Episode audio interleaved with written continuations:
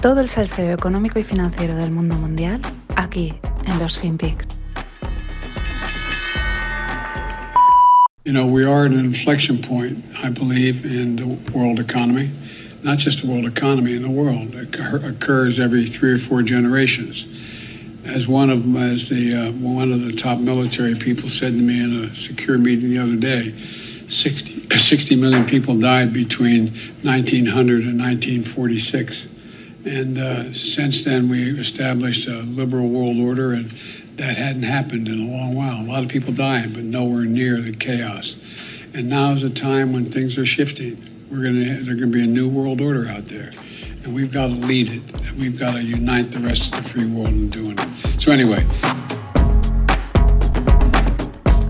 Hola no financieros, aquí tenéis a el Sleepy, Joe Biden, un poquito más monótono, hilando palabras una detrás de otra, no como ayer que estaba más you hear me, ¿no? Estaba el tío más agresivo, le debían haber metido algún chute. Pero dice cosas muy interesantes. Una palabra que llevamos tiempo y tiempo oyendo y oyendo, además desde hace bastantes años, pero en los últimos meses, con el último año, año y medio, pues bastante más. New World Order, el nuevo orden mundial, ¿no? Eh, lo han dicho políticos por activa y por pasiva. Lo curioso es que dice, bueno, se estableció un nuevo orden liberal, dice, ahora se está haciendo otro que tenemos que liderar, ¿no? Bueno, yo ya digo, esto del nuevo orden mundial, mm, pues eh, empiezan a repetirlo tanto que al final empieza a sonar a, como la nueva normalidad, ¿no? Que no paran de decirte la nueva normalidad, la nueva normalidad, la nueva normalidad, ¿no? Y luego al final pues nada, resulta que la nueva normalidad era la misma normalidad de siempre, un poquito más, peor, pero muy parecida a la de antes, ¿no? Eh, y no digo que no se esté produciendo este nuevo orden mundial o se vaya a producir un reajuste de fuerzas globales, es lo que se comenta entre China, que si lo de Ucrania, etcétera. También es lo que algunos datos, pues, o informaciones dejan a relucir. Pero ya digo, eh, lo repiten tanto que empieza a sonar a eterna promesa no por nada, sino porque, oye, lo vais a montar, pues montarlo ya y dejaros dar la tabarra, ¿no? Aunque luego, ya digo, acabará siendo más de lo mismo. Ya digo, a mí no me entusiasman nada estas planificaciones de la vida de todos. De hecho, las detesto. Por ejemplo, eh, escuchemos a nuestro amigo Carl Schwab, el, del World Economic Forum, el tío más tétrico, o sea, más siniestro que hay en estos momentos, detrás de Bill Gates, de Bill Gates eh, en uno de estos foros, en una introducción que hacía. What pleasure to be together again and to design the future. We are here to develop the great narrative, a story for the future. In order to shape the future, you have first to imagine the future, you have to design the future, and then you have to execute. Here, I think the next two days, we will look how we imagine, how we design, how we execute the great narratives, how we define the story of our world for the future. Diseñar el futuro, imaginar el futuro, eh, en fin, R que R con definir y decidir cómo tiene que ser las cosas, ¿no? En vez de pues dejarlas al, libre azar, que es lo que manda, ¿no? Pero lo interesante es cuando menciona desarrollar la gran narrativa, develop the great narrative. Porque al final de esto va todo, ¿no? El tío ha dicho en pocos minutos, cuatro o cinco veces futuro, futuro, ¿no? Que es como algo que suena, pues eso, esperanzador, algo que ilusiona, algo que también nubla la mente, que te va de la realidad. Esto va de grandes narrativas, lo tiene, yo lo tiene muy claro, de contar una historia, una narrativa bonita, la gente ah, se viene arriba ¿eh? y luego pues apagar el pato. De tal manera que todo esto nubla y cuando queramos ser conscientes, pues en ese preciso momento tendremos lo que estos llevan diciendo, el no tendrás nada y serás feliz.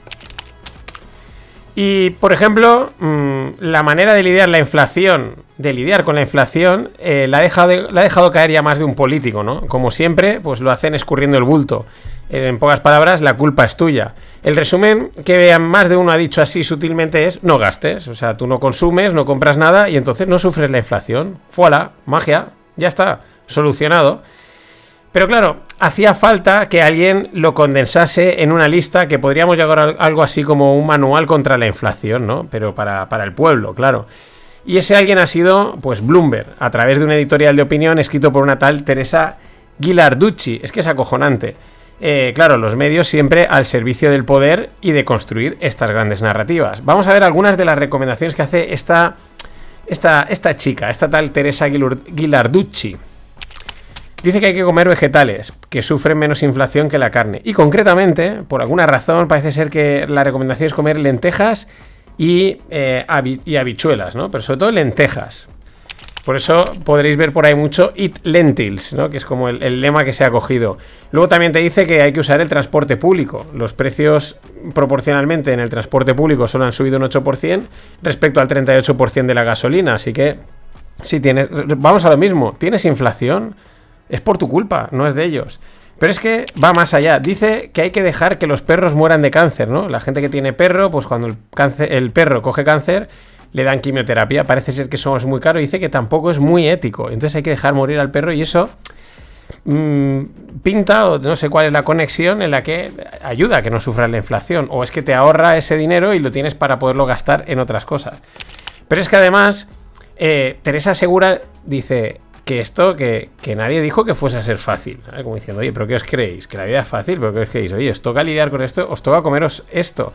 Y además que también matiza, por si acaso hay dudas, que la inflación afecta más si ganas menos de 300 mil dólares, ¿vale? Estamos hablando de Estados Unidos, los sueldos son más altos, pero igual esos 300 mil dólares, pues yo que sé, aquí en España igual son 100 mil, 70 mil, 80 mil, no lo sé, por ahí estarán, ¿no? Entonces, claro, si eres pobre, pues te jodes, y en pocas palabras, ¿no? Y, a ti te, va a fastidiar la inflación, a los ricos no, porque, claro, aunque les devalúen mucho dinero, pues siguen teniendo suficiente dinero para comprar, eh, pues, pues las cosas, ¿no? Tú lo que tienes que hacer es comer lentejas, ir en transporte o no ir en transporte, o sea, ni te muevas de casa, enciérrate en una, en eso. Esa es la recomendación. Porque es que, recordemos que esta tipa no escribe si no le dejan. Esto no es un artículo random de, ay, fíjate, qué cosa, qué locura ha dicho. No, no.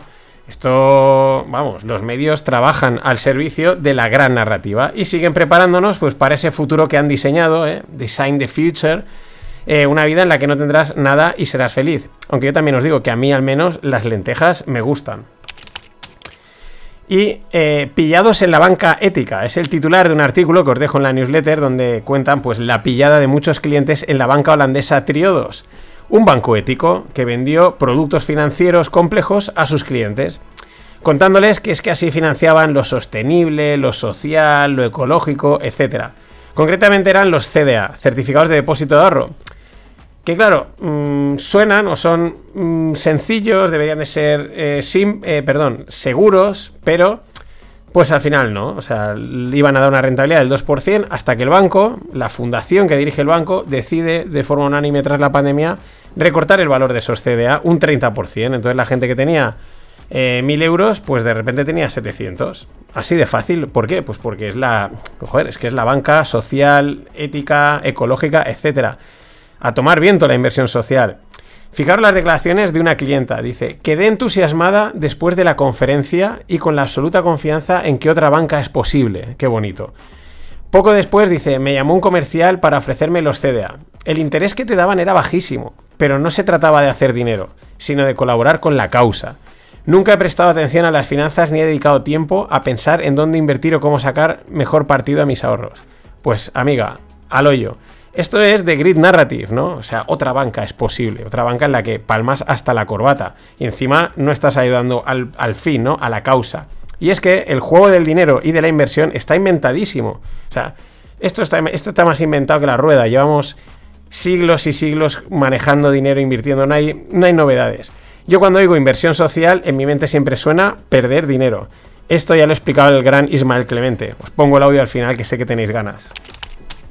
Y bueno, Evergrande vuelve a las portadas el gigante chino inmobiliario quebrado pero quebrado, pero que mantienen a flote a base de malabarismos. Es decir, eh, pues que si suspenden la cotización de la acción, que si retraso en el pago de los cupones, o impago de algunos, o ya veremos, el plan de reestructuración, en fin.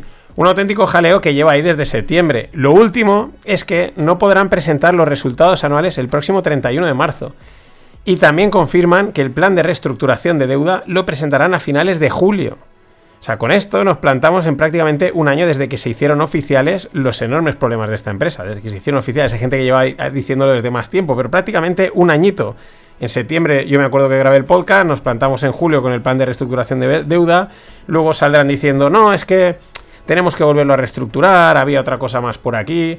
¿eh? Otro detalle, hasta el 31 de marzo no van a presentar los no pueden presentar resultados. ¿eh? Imaginaros, esto es muy normal todo, imaginaos el lío, el pitote que hay ahí para que no puedan presentar resultados. O hay un pitote que no saben ni cómo presentarlo, o hay un agujero que es que mm, es inviable presentarlo. Recordemos que son 300 billions de deuda, de los cuales oficialmente, eh, oficialmente solo 22,7 billions están fuera de China, solo 22 mil millones. Solo porque mucha gente dice que realmente hay mucho más, hay mucha más mierda y está todo interconectado, lo cual es lo lógico. En fin, yo creo que estas bolas son insalvables. Aunque visto lo visto últimamente en los mercados financieros, puede que hasta sea factible con un, convivir con un muerto así de grande como si nada.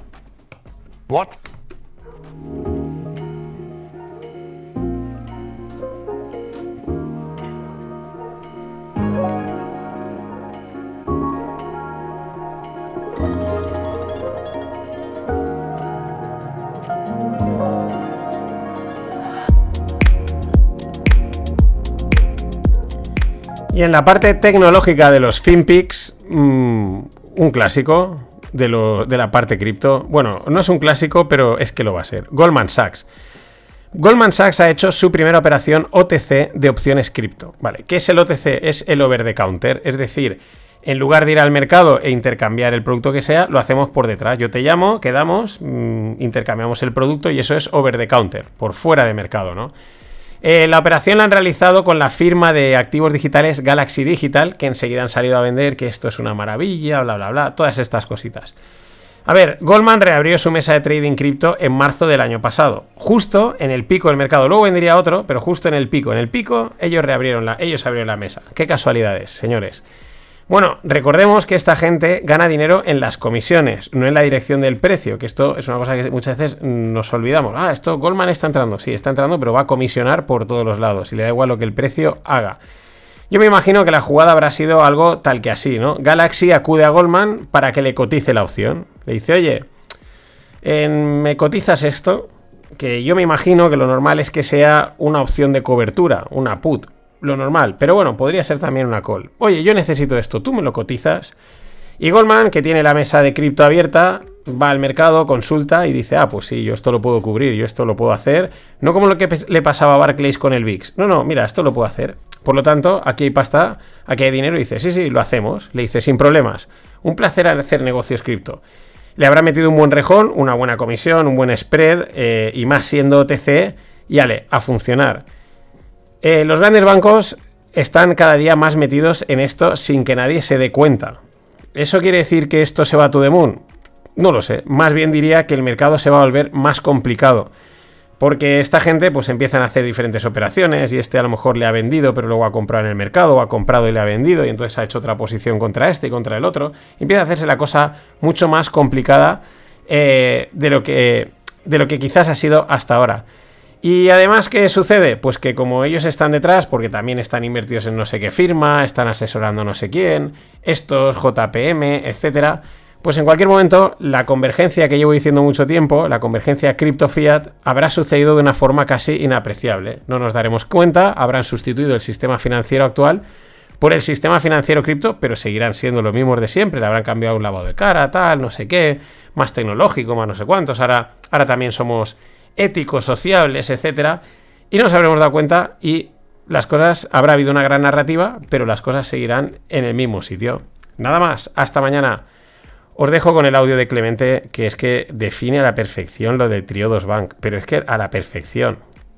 Y la E es la que está ahora absolutamente en boga. Entonces, ¿quién es el que más eh, celo eh, pone en la E a día de hoy? Los inversores. En concreto, eh, algún gran inversor, pues que tienen que, yo cuando trabajaba en un banco antiguamente, pues eh, nos decían que, había que escoger un, un, theme y, entonces, pues hablar todo el rato de ese theme para distraer la atención respecto de otras cosas, ¿no? Entonces, pues hay algunos de los grandísimos inversores hoy en día han cogido como theme el environmental y están todo el día hablando de eso porque, coño, eh, es difícil de justificar en algunos casos que si una señora de Wisconsin ha puesto 100 pavos en Merlín y yo le pago de dividendo cuatro y medio, él se quede de comisión por gestionarle su 100, uno y medio, que es el 33% de mi dividendo. Entonces, claro, eh, eso como crea alguna pequeña disfunción, pues el tío tiene que hacer creer a la señora de Wisconsin que está, pero que está haciendo un gran esfuerzo por salvar el planeta. Porque si no, si no, no le cobraría uno y medio, cobraría menos, pero, pero por salvar el planeta, uno y medio. Entonces, eh, eso hace que algunos de nuestros inversores pues estén especialmente cerriles ahora con el tema de la E y esto es una tendencia de toda la industria. Tú, delante de ese tipo de manifestaciones, tiene cero eh, sentido ponerte y decir, hombre, no, estamos pasando, estáis un poco locos, pero qué tontería, si esto tampoco es para tanto, porque te pasa la manifestación por encima y te dejan el suelo pegado como un chicle. Con lo cual, lo que tienes que hacer es decir, pues venga, pues yo también a la manifestación, ¿qué queréis? Environmental, pero si yo soy de pueblo, environmental lo que queráis.